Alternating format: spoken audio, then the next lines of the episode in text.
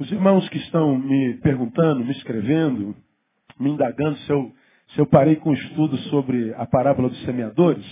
Não, eu dei, eu fiz um hiato. Por quê? Nós tivemos nesse, nesse mês de março culto do autista, culto do, do síndrome de Down, culto de ação social, e tivemos não sei mais quantos cultos temáticos. E quando tem um culto temático, eu intercepto a série de estudos que a gente está ministrando. Eu hoje faria uma recapitulação do que eu já falei, do Entre Espinhos, do Pedregoso e do ah, A Beira do Caminho, para a gente voltar na semana que vem e terminar o Terra Boa, que é o mais importante, né? E nós já temos aprendido nessa série de estudos que Deus nos trata à proporção do que somos. Se você é um entre espinhos, assim você será tratado. Se você tem um coração de pedra, como diz a parábola, assim você será tratado. Se você é um que é beira do caminho, nós discernimos o que é cada um desses corações, dessas personalidades. É assim que Deus nos trata e nós vemos que nós somos como somos, recebemos o que recebemos, porque eh, Deus nos trata, a vida nos trata à proporção do que somos. Ficou faltando o terra boa. Depois que a gente falar sobre o terra boa, a gente então definiu o que nós somos. Nossa identidade espiritual existencial, que é o que a parábola revela. Bom, mas a gente não termina o estudo aí. Uma vez que nós fomos revelados a nós mesmos, nos autoconhecemos, discernimos, nós vamos agora começar a estudar do que somos ao que devemos ser. Porque se você é entre espinhos, se você é pedregal, se você é à beira do caminho, ah, não há determinismo sobre a vida de alguém que se achega a Jesus. Você pode amadurecer, você pode melhorar e você pode se tornar terra boa. E a gente vai estudar do que somos ao que devemos ser e como é que a gente se transforma numa terra boa para que sementes abençoadas sejam lançadas sobre nós. Pense, você é um semeador e tem semente boa. Se você vê que a terra é ruim, você vai jogar essa terra, essa semente nessa terra, não, você retém a semente. A gente, a gente não joga semente fora. Essa não é uma linguagem muito do sudeste, né? Mas se eu pregar isso lá no, no norte, se eu pregar isso lá no centro-oeste, falar de semente, de terra, essa mensagem é, agropecuária quase, não é? Essa a, a mensagem de, de, agronomia, eles vão entender muito bem falar de semente, são especialistas nisso. Então Deus não pegaria uma semente, uma, uma bênção específica derramaria sobre pessoas que ele sabe não estão preparadas para recebê-la. Ou seja, Deus nos dá a proporção do que ele vê no nosso coração. Por isso nós somos tão diferentes, inclusive na nossa relação com Deus. Parece que tem gente que Deus ama mais. Não, não tem nada a ver. Deus não tem filhos prediletos, você já aprendeu isso. É porque teu coração é como é. Você é como é e Deus não vai te tratar igualzinho trata todo mundo. A gente é tratado à proporção do que a gente se transforma no caminho. Então, a, a, nem a, eu ia fazer uma recapitulação hoje para voltar ao estudo amanhã, domingo que vem, mas aí eu lembrei, domingo que vem é dia das mães, louvado seja o nome do Senhor. Então, é uma mensagem específica para o dia das mães. Então, a gente faz recapitulação na outra oportunidade e volta para o nosso estudo. Hoje, eu queria só lembrar os irmãos algo que está na palavra há muito tempo, e que tem muito a ver com esse tempo de correria que a gente vive hoje. E Paulo diz em Filipenses capítulo 4, no versículo 6, algo que todos nós conhecemos de cor e salteado. O que, que ele diz lá? Não andeis ansiosos por coisa alguma. Antes, as vossas petições. Leiam. Para, para, para, para. Vamos ler aqui no painelzão. A versão é diferente, eu não gosto dessa versão, mas vamos ler conforme está lá. Vamos juntos? Não estejais inquietos por coisa alguma. Lá inquietos pode ler ansiosos. Ok? Vamos continuar. Antes, as vossas petições sejam em tudo conhecidas diante de Deus pela oração e súplica com ações de graças. Continua. E a paz de Deus, que excede todo entendimento, guardará os vossos corações e os vossos sentimentos em Cristo Jesus. Oito. Quanto ao mais, irmãos, tudo que é verdadeiro, tudo que é honesto, tudo que é justo, tudo que é puro, tudo que é amável, tudo que é de boa fama, se há alguma virtude, se há algum louvor, nisso pensar. Até aí. Olha, olha, olha que palavra tremenda, irmãos. Ela é um conjunto de, de obras. Paulo começa dizendo à igreja de Filipenses, ou aos Filipenses, a igreja de Filipe, não andem ansiosos. Não vivam ansiosos. Eu preguei a, a, no ano passado, no final do ano, como vencer a ansiedade. E a, eh, essa palavra teve milhares e milhares de cliques lá na, na, na internet. Porque nós vivemos um tempo de muita ansiedade. Ansiedade é a marca de quase 100% dos seres humanos. Quantos têm coragem de dizer, pastor, eu sou ansioso? Deixa eu ver quantas pessoas tem aqui. Olha só, quem levantou a mão, por, por gentileza, fique de pé. Pastor, eu sou ansioso, reconheço. Olha isso. Dá uma olhadinha para trás. Pode sentar. E quem não levantou, não pensa que, que ele é melhor que você não, que eles não são ansiosos, os outros são mentirosos. Entendeu? Então, não quer dizer que eles não sejam. De repente, vocês são ansiosos honestos. E outros ansiosos desonestos, entendeu? Então vocês que levantaram são melhores do que quem ficou sentado. Ah, tô brincando, viu, irmão? Ou não, né? Ou não. A ansiedade é uma realidade no nosso tempo. A ansiedade é produto de quê? Da dúvida. Será? Ai meu Deus, e se? Independente do que seja. A ansiedade ela me liga ao futuro que não existe e me prende ao passado que já passou. Ao futuro, na dúvida se vai acontecer o que eu estou planejando. E me prende ao passado com, com relação às consequências dele. Meu Deus, será que vai, vai acontecer? Vai, Deus, você preso ao passado pela ansiedade, preso ao futuro pela ansiedade, como você já me ouviu pregar aqui, está tão contaminado pelo ontem, pelo amanhã, que você não consegue curtir o hoje. Então a ansiedade, ela inviabiliza a qualidade da vida. Não a paralisa. Mas impede o sujeito de arrancar do hoje a alegria dele. Por que, que é importante dizer isso? Porque a Bíblia diz que este é o dia que fez o Senhor. O que mais? Alegremos-nos e regozijemos nele. Bom, o, o, o autor sábio está dizendo, há alegria e regozijo em todo dia. Todo dia carrega alegria e regozijo, embora a palavra também diga que basta a cada dia o quê? O seu mal. Então, todo dia carrega em si mal e alegria. Tristeza e alegria. Bondade e maldade. O dia, ele carrega todo o antagonismo da vida. Todo o dia. O dia é um dia completo. Agora, o que, a ansiedade faz? Me faz voltar-me para o mal e me impossibilita de celebrar o bem. O dia vai começar às zero hora e vai terminar às 24. Vai ser um dia como de qualquer outro. A diferença vai ser na qualidade vivida nele. Esse dia vai ser acrescido à tua história. Vai contar para a tua idade. Então não muda cronologicamente, muda a intensidade. Muda a qualidade dele. A ansiedade, ela, ela rouba de nós o direito conquistado na cruz de celebrarmos cada minuto, cada instante, a despeito das consequências dos erros passados e dos temores, dos receios naturais com relação ao futuro. A ansiedade é uma desgraça. É uma desagregadora é, existencial, emocional. Ela desequilibra nosso ser. Desequilibra porque só tende, só nos faz tender para o negativo. Nos faz tender só para o, o, o não desejado. Nos faz tender só para o mal. Porque viver vida equilibrada é tender para o mal, mas também tender para o bem. Então, entre o bem e o mal, a gente vai se equilibrando. Há um pêndulo que não para. Bem e mal. Viver é viver nessa dialética. A vida toda é feita assim. A gente entra, mas sai.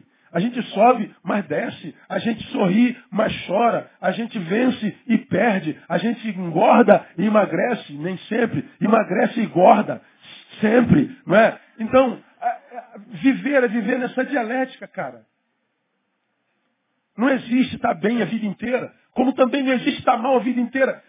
O bem-sucedido que alcançou equilíbrio e felicidade na vida é esse que aprendeu a viver nesse pêndulo de forma equilibrada. O que, que a ansiedade faz? Pum, para o pêndulo para o lado mal. Aí você está vivendo hoje, teus olhos só estão porque não presta. Teus olhos estão na dúvida, teus olhos estão na angústia, teus olhos estão no, no, no feito equivocado, teus olhos estão sempre pendendo para o mal. Aí vem Paulo e diz para a igreja assim, cara, não andem assim. Aí você fala assim, mas pastor, não é simples, né? porque eu queria que fosse assim, né? Bom, a partir de hoje eu não sou mais ansioso, pronto, acabou. Está no dedo, pum, acabou. Ou quem dera a vida fosse assim. É igual paixão, né? igual amor, né? Você que está solteiro, diz assim, não tem mais homem nenhum. Mas tem um monte de homem que diz assim, não tem mais mulher que preste. Aí tem um monte de gente boa, homem solteiro, e um monte de gente boa, mulher solteira. Pô, não podia falar assim, ó, eu, vamos nos apaixonar? O que, você acha? Se tu me amar, eu te amo. Então tá, a partir de agora eu te amo. Pum, pronto. Oh, mulher da minha vida. Pronto, não tinha mais ninguém solteiro, cara. Tá? Não tinha família perfeita, mas não é assim. As nossas emoções não são tão obedientes, né, cara? Se a gente pega uma multidão dessa, eu conheço muito que ovelha linda, homens maravilhosos de Deus, o cara não se corrompe mesmo. O cara que diz assim, ó, enquanto a minha mulher não chegar, eu não me dou a mulher nenhuma. Como mulheres também, eu não vou é, me, me, desgastar me dando a quem eu sei não foi feito para mim. E, e, gente esperando o Senhor. Aí eu meu Deus, cara, gente, ó, ó, por que, que você apaixona? Porque não é assim. A ansiedade é a mesma coisa. Então, a partir de hoje, Paulo, como você está dizendo, não, ser, uh, não anda mais ansioso, então não vou andar mais ansioso. Não é assim. Mas Paulo não diz que é assim. Ele dá uma ordem, mas ele, o versículo não acaba aí. Não andeis mais ansiosos por coisa alguma. Ele está dizendo que geralmente o que gera ansiedade são coisas. Lá no Evangelho, Jesus diz: pelo que haver de comer, pelo que haver de beber, pelo que haver de vestir. Quanto à vossa vida, Aí ele manda a gente olhar os lírios do campo. Nem Salomão em toda a sua glória se vestiu como ele. Olha os pardais. Não trabalham, mas nunca se viu um pardal, um pardal morrer de fome. Você vale muito mais do que um pardal. Por que você está desesperado então? Não anda ansioso com relação à tua vida. Aí ele diz assim, antes, em contrapartida, Sejam os vossos pedidos conhecidos diante de Deus pela oração e súplica. Ele está dizendo assim, ó, troca a ansiedade pela oração. Troca a ansiedade pela espiritualidade. Troca a ansiedade pela relação mais íntima com Ele. Agora, a relação mais íntima com Ele, diz aí o texto, como você já aprendeu aqui, eu só estou relembrando. Troca a ansiedade pela oração e súplica. Lembram que eu preguei há bem pouco tempo atrás, já preguei mais de uma vez, que quando nós, deformados pela vida, o somos, a nossa tendência é mudar a forma como nós nos relacionamos com Ele.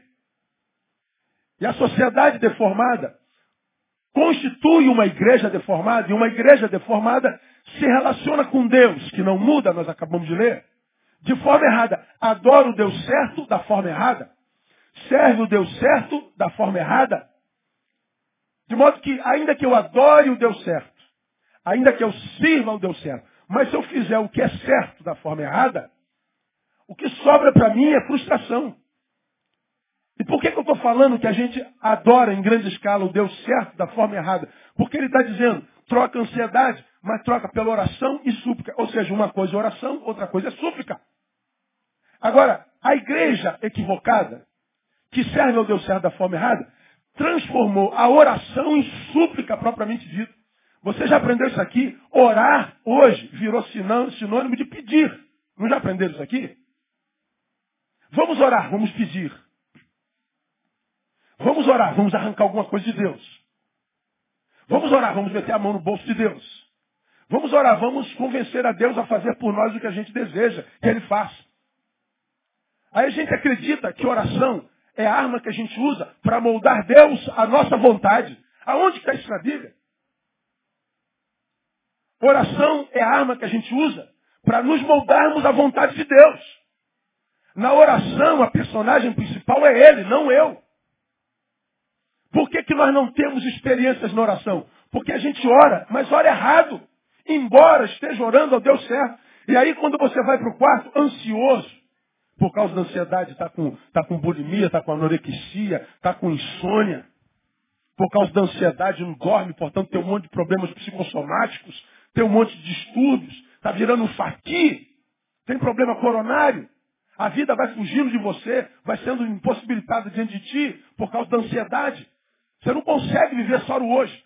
Junta um monte de amanhãs, um monte de ontem, joga tudo aqui dentro e hoje fica uma desgraça. Aí você vai para o quarto, vitimizado pela forma como você lida com a história, você vai para o quarto e a sua oração se resume num quadro de lembranças a Deus. Curar, salvar, restituir, redimir, libertar. Como que se Deus passando pelo quarto, ih, tem recado aqui. Curar, seja curado. Puf. Tirar a ansiedade. Puf. A relação com Deus não é mágica, irmão. Deus não é nosso empregado. Deus não é teu servo. Você, você, você concorda comigo, amém ou não? Deus não é teu servo. Agora, quando a gente se relaciona com Ele, que é o Deus certo da forma errada, nós reduzimos a oração a uma petição. E você já tem aprendido aqui que uma coisa é orar, outra coisa é pedir. Você já aprendeu que a petição pode estar contida na oração, mas não é oração propriamente dita. Se não é oração propriamente dita, então vamos fazer como diz a palavra. Vamos orar e vamos pedir. Ora, a oração, você já aprendeu, é o que transforma nosso encontro com Deus em relacionamento. Eu só sei que estou me relacionando com Deus porque Ele fala comigo e eu falo com Ele. Você coloca lá, ah, estou, pastor, estou me relacionando com fulano. O que, que você está dizendo? Ou seja, a gente tem trocado uma ideia. A gente tem estado junto. A gente tem passado mais tempo junto. Aí como é que está o relacionamento? Está se estreitando mais, pastor. Ontem nós pegamos na mão. Olha. Ontem foi só um olhar, né, meu? Passa uma semana aí, pastor. E a gente tá. A gente ficou ontem, pastor. Está errado. Negócio de ficar do capeta. Aí pegou na mão, deu um beijo. Pastor, estamos namorando. Olha só. A evolução, a evolução do relacionamento. Um olhar, um sorriso. Estávamos a 50 metros um do outro. Nos aproximamos. Primeiro culto se encontraram no meio dessa multidão. Ele aqui, ela lá. Não sei como se encontraram. No outro domingo, ela já não está no primeiro banco, está no décimo. E ele estava no último, agora está no antepenúltimo. No outro culto estão tá os dois pertinho. Prazer, João. Oi, Quitéria. Ó, já falou. Nós estamos no relacionamento. Ela fala, eu falo. Houve um, um, um, uma química, pegamos na mão, estamos namorando, beijamos. E a intimidade está aumentando, estamos em relacionamento. A oração é o que transforma o nosso encontro em relacionamento. Eu aceito Jesus porque ele falou comigo pela palavra. Mas se eu não falo com ele pela oração, nós nos esbarramos, mas não começamos o relacionamento. Você sabe quem é Jesus? Sei. Conhece? Não. Porque só conhece Jesus quem fala com ele, quem gasta tempo com ele, quem anda com ele, quem está no relacionamento com ele. Se você não fala com ele, você sabe quem não é, quem ele é, mas você não tem relacionamento com ele. Quando Paulo diz você é ansioso, não esteja, não ande assim. E como que eu faço isso? Quando você tem relacionamento com Deus. Quando você estreita a tua intimidade com Ele. Quando você, ao invés de pensar só na coisa, que talvez não venha acontecer, você se relaciona com aquele que pode fazer todas as coisas acontecerem. Ao invés de gastar tempo tentando convencer a Deus pelo pedido simplesmente a, a, a, que Deus faça o que você quer, tentando pela oração que é relacionamento, saber se isso é vontade de Deus ou não. Porque se eu sei que estou dentro da vontade de Deus, como que a ansiedade vai se alimentar em mim? Se eu sei que eu estou no centro da vontade de Deus, qual a dúvida? Qual o medo? Se eu sei que a minha vida está na mão dele, os planos são os dele. Quase sempre a ansiedade é porque nós estamos vivendo a nossa vida. Os planos são nossos. Que nós pensamos lá, pensamos para nós, não para a glória dele. Ele não tem nada a ver com isso. O papel de Deus, na maioria de nós, é só fazer o que a gente quer.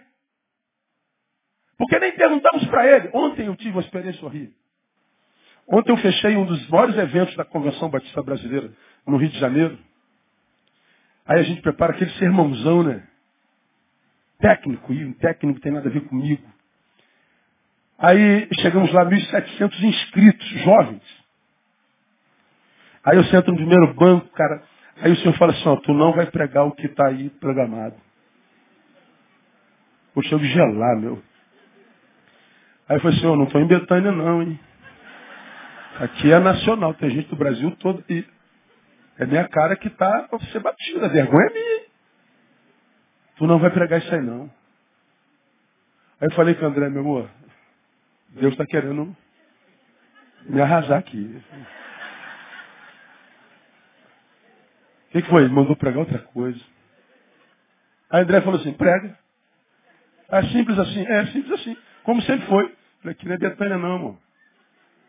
Olha eu preocupado com a minha imagem. Quando me chamaram, eu fui para o púlpito. E eu não sabia o que pregar. O que, que eu fiz? Eu não mudei o sermão. Não pense que eu fui envergonhado, que eu deu branco. Não, acho que todo mundo foi abençoado. Mas eu desci do púlpito com a maior angústia que eu já senti na minha vida. Parece uma bobagem, talvez, para você. Mas eu nunca preguei e me senti tão mal. Eu nunca preguei e quis morrer. Eu nunca preguei e fui para o carro chorar de vergonha. Eu nunca preguei e vi tanta tristeza, tanta angústia de alma. Toda vez que eu prego, eu prego com alegria. Minha vida, eu estou cumprindo a minha missão, vocação, nasci para esse negócio. E eu não prego só para você, nem para mim, eu não prego para agradar você, nem mim, eu prego para agradar aquele que me vocacionou, sempre. Por isso eu prego para mil como eu prego para dois. Eu prego para vinte mil como eu prego para cinco. É a mesma coisa. É do mesmo jeito. Eu desci daquele povo, todo mundo abençoado, todo mundo que falava terminando. Então, e eu vim para casa chorando, vim angustiado. Por uma simples razão, não fiz o que Deus mandou. Por que, que eu não fiz o que Deus mandou? Porque eu estava preocupado com a minha imagem. Quase todos nós somos assim. Nossa intenção não é dar prazer a Deus. É que Deus autentique o nosso prazer. Nós não queremos ser uma ferramenta na mão dele. Nós queremos que ele seja a ferramenta na nossa mão. Por isso oramos. Aliás, não oramos, pedimos. E ele não ouve. Porque ele não ouve. Até para orar a gente tem ansiedade. Porque a gente vai para o quarto com ansiedade, sabendo que tem que orar com fé, mas a fé contaminada pela ansiedade, a gente diz, a gente ora. Mas será que ele vai ouvir? Ah, meu Deus, quem me garante? Não tem garantia nenhuma. Agora, eu te digo ele não vai ouvir. Porque a gente não está orando com fé, a gente está orando errado, a gente está fazendo o que é certo, mas da forma errada. Aí a ansiedade, ao invés de ser vencida pela oração, pela espiritualidade, pela intimidade com Ele, pelo relacionamento com Ele, essa ansiedade ela vai aumentando. Quanto mais a gente pede a Ele, mais a gente lembra do que está pedindo. Quanto mais a gente lembra do que está pedindo, a gente fica ansioso, porque a gente não sabe se o pedido vai ser autenticado. Se o pedido não for autenticado dentro do nosso crono, do esperado, a ansiedade aumenta mais ainda e a gente vai orar com mais ansiedade. Se não acontecer de novo, a gente já não acredita mais na oração e a gente para de orar. Por isso a gente fala de oração e não ora. E a ansiedade vai matando todo mundo, adoecendo todo mundo, desconstruindo o casamento de todo mundo, desconstruindo a subjetividade de todo mundo, porque a gente não consegue vencê-la. A gente não vencer, não consegue, porque a gente tem que trocar oração e súplica. Então, orar, irmão, é estar um tempo com Deus, não para pedir nada a Deus, mas para se relacionar. É para buscar intimidade, crescimento. É para buscar crescimento na graça e no conhecimento de Jesus. É entrar no quarto, para falar com Deus em adoração, para falar com Deus de si, mas sem pedir nada. Quando eu preguei sobre isso aqui há tanto tempo atrás, eu perguntei qual foi a última vez que você fez uma oração a Deus de três minutos sem pedir nada a Ele. Talvez você nunca tenha feito uma oração sem pedido. Toda vez que fala com Deus é para pedir. E alguns de nós somos piores ainda. A gente está andando errado. Aí está precisando de uma coisa. A gente se conserta. Fica três meses sem andar errado. Aí no final de três meses, ó Deus, abençoa teu servo. Como quem diz, aí Deus, três meses, ó, padrão. Aí Deus, três meses. Aí tu joga na cara de Deus, tu me deves. Aí Deus ri de você. Deus zomba de você. E aí os três meses não deram em nada. O que, é que você faz? Você volta para aquilo que você é em essência. Um ser que vive para si mesmo.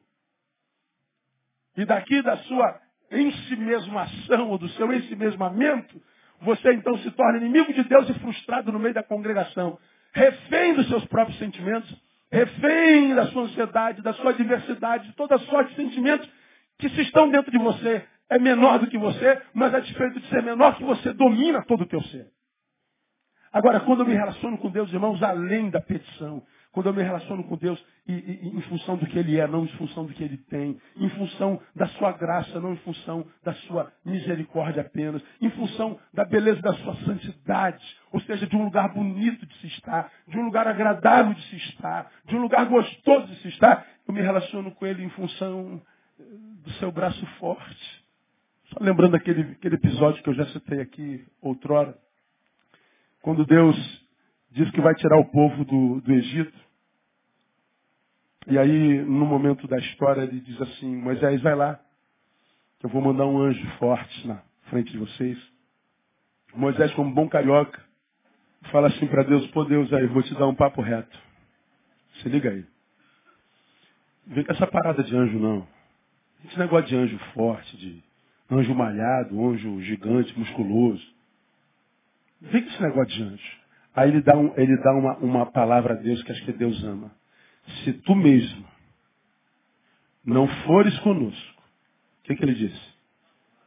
Nem nos faça subir daqui. Não vem com esse negócio de anjo de poder, de anjo de fogo, de anjo de glória, de anjo que voa, de anjo com asa. Anjo de guerra com espada desembanhada. Não vem com esse negócio de anjo. Se tu mesmo não fores conosco, não nos faça sair desse lugar. Olha o que Moisés está dizendo. Eu prefiro ser escravo na tua presença do que livre sem ela. O que, que Moisés está dizendo? Nós não estamos interessados no poder do Senhor, no anjo do Senhor, no braço do Senhor, na força do Senhor. Nós estamos interessados na tua presença. O que, que Deus faz? Suspende o anjo. Ele vai num redemoinho de fogo de noite para iluminar e aquecer e numa nuvem para dar sombra e guiar. E no caminho, ele vai abrindo mares, vai tirando água da rocha, vai fazendo brotar pão do chão, vai fazendo chover galinha, codorna. Ele vai suprindo todas as necessidades em glória. Por quê? Porque a presença dele foi requisitada. A presença dele era mais importante do que qualquer outra coisa na vida daquele homem. O povo era diferente de Deus. O povo sai do Egito quando chega no mar. Aí, a furada. Foi para isso que tu nos tiraste do, Egito para morrer aqui na, na, na, na, espada do faraó? Aí Moisés abre lá, usado por Deus. Chega lá do outro lado, o povo celebra a vitória de um mar. Uma bobagem, não, um mar que abriu. Bobagem, morreu o exército faraó. Quem não faz isso, abrir um mar, não é? E eles celebram, dura só algumas semanas, alguns dias. Aí chega lá, tem sede. Aí, Fizesse a gente sair de lá, atravessar o mar para morrer de sede? Aí sai água da rocha. E depois fome, é pão do chão. E é codorna que a gente não sabe de onde vem, vai caindo na casa dos caras.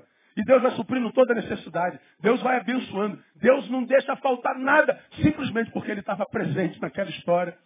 Ele estava presente ali. Agora, a despeito da presença dele, dois dos que saíram do Egito entraram em Canaã. Dois. A promessa foi feita a todos. Dois tomaram posse da promessa. Por quê? Porque no caminho não conseguiram continuar sendo quem são. Pessoas que adoram certo o Deus certo. Pessoas que servem certo ao Deus certo. Pessoas que vivem certo para o Deus certo. Gente que tem relacionamento com Ele. Então, meu irmão, você que principalmente é ansioso, portanto, não é vítima só do futuro, nem vítima do passado, muito menos vítima dos outros, você é vítima de si mesmo você tem uma tendência maior a adoecer e, consequentemente, a ficar, ficar pelo caminho, se for o caso. Mas o Senhor está dizendo, troca a sua ansiedade pela intimidade com Ele. Fala mais com Deus, anda mais na presença dEle. Que a sua relação com Ele não seja só congregacional nem domingueira, mas seja individual e diária no nome de Jesus. Na sua oração pode estar contido o pedido, porque a súplica cabe, mas tira um dia para não pedir nada. até o dia que você consiga ser como muitos, que diz assim, Deus, olha, eu não tenho mais nada a te pedir. Eu estou aqui só para te agradecer. Eu não vim aqui, Deus, para lembrar no quadrinho o que me falta. Ah, passa aqui, Deus, tem uma mensagem para ti aqui no quadrinho. Está escrito assim, ó, obrigado. Quando a gratidão for maior que a ansiedade, a ansiedade vai desaparecer no nome de Jesus. Troca a ansiedade pela oração. Aí a consequência dessa troca, a paz de Deus, que excede todo entendimento. Ou seja, não tem que explicar o que Deus faz, irmão. Não tem que explicar. Se você não entende e alguém não entende, o problema é dele. Isso não se explica, isso se vive. E diz que essa paz inunda mente e coração. Ora, se a mente de alguém não está inundado, nem o coração, não tem que explicar porque não se explica. Ela excede todo entendimento. Ele está dizendo, quem quiser receber de Deus através do intelecto, está perdido. Vai virar teu. Ou seja, um mentiroso para si mesmo. Então, se você quer experimentar Deus, entenda, não é através do intelecto. É através da rendição, através da fé. Agora, como é que a gente se rende e como é que a gente se transforma nesse? Cujo coração e cuja mente a paz de Deus entra. Aí o versículo 3 entra. Quanto ao mais, irmãos, tudo que é verdadeiro, tudo que é honesto, tudo que é justo, tudo que é puro, tudo que é amável, tudo que é de boa fama. E se há alguma virtude, se há algum louvor, concluam para mim, nisso pensai. Ao invés de pensar se vai ter água amanhã ou não, esquece a água e agradece a Deus pela água que ainda não veio. Ele está dizendo que o teu pensamento sejam pensamentos que não estejam o tempo todo em torno de coisas, mas em torno de valores espirituais, subjetivos. Ele está dizendo, irmãos, se é verdadeiro, honesto, justo, puro, amável, boa fama, virtude, louvor, ele está dizendo, dinheiro não compra nada disso. Quem não me conhece não consegue viver isso.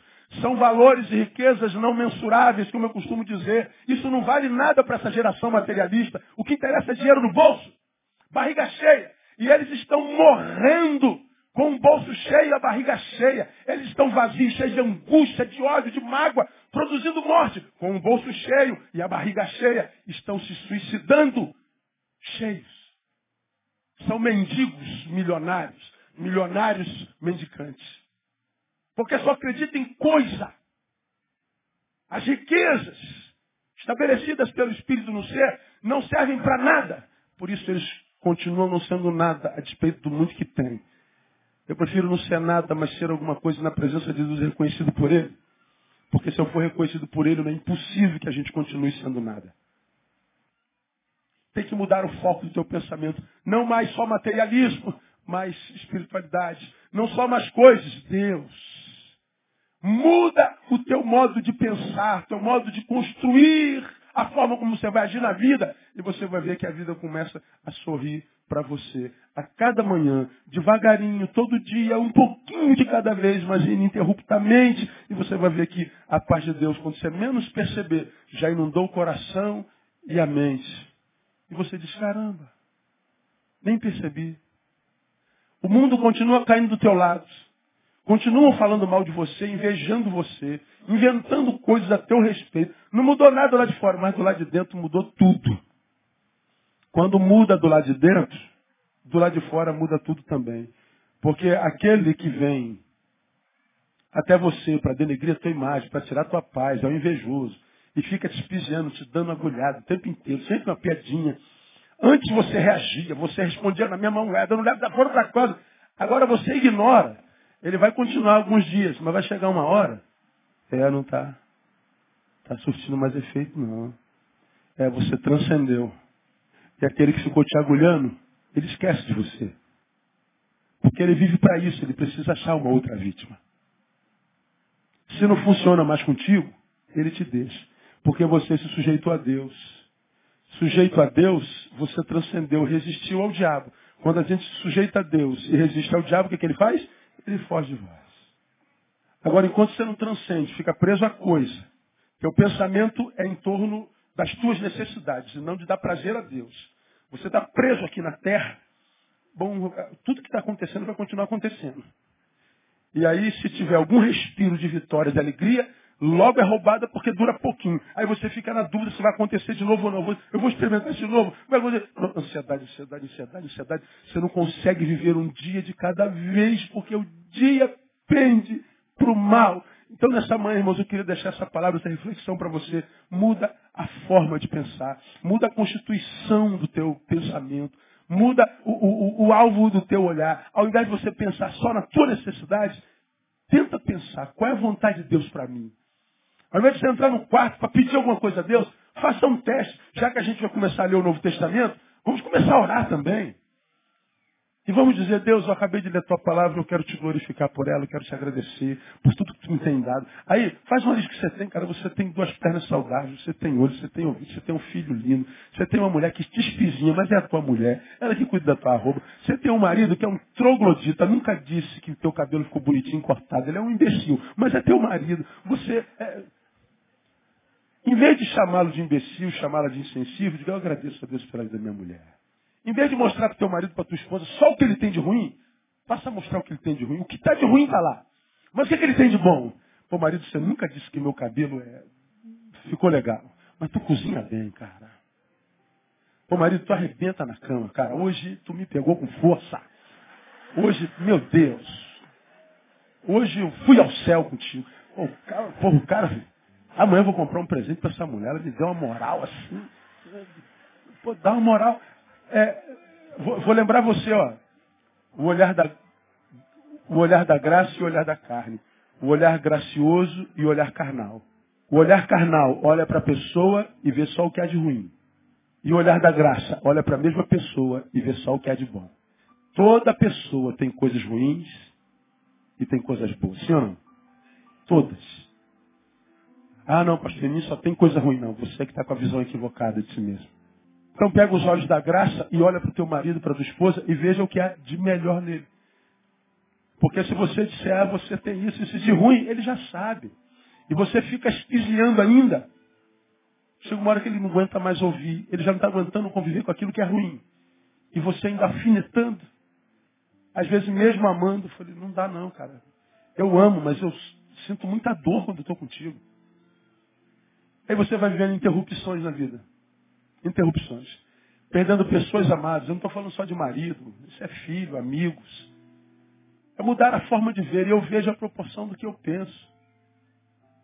O Senhor está dizendo, troca ansiedade pela oração, pela intimidade com Deus. Quando a gente faz isso de fato, de verdade, quando a gente fala com Ele, não fala só para pedir, embora peça. E quando eu vivo essa relação de intimidade através da oração e súplicas, meu modo de pensar muda e o que é bom, o que é amável, o que é verdadeiro, o que tem louvor, o que tem virtude, começa a dominar o meu ser. E à medida que domina meu ser, aí eu começo a espraiar, eu começo a espargir, eu começo a é, emitir isso para a vida. E quando eu começo a emitir isso para a vida, a vida começa a me devolver. E a paz de Deus, que excede todo entendimento, está guardando nossa mente e coração. O mundo está acabando, as famílias se deformando, os doidos dos crentes cada vez mais envolvidos com demônio, com diabo, com loucura, inventando coisa. E você está lá, equilibrado. Porque a paz de Deus inundou o coração. E quando a paz de Deus inunda o coração, irmão, não tem diabo que rouba isso de você. Porque essa paz foi conseguida com um preço muito alto. O preço foi o sangue do cordeiro. E esse preço você não poderia pagar mas alguém pagou por você. De modo que essa riqueza é tua, e bom, essa riqueza ninguém pode roubar. Então que essa paz, que excede todo entendimento, possa guardar o seu coração, o nosso coração em Cristo Jesus, para a glória desse Jesus que nós amamos. Vamos aplaudi-lo? Vamos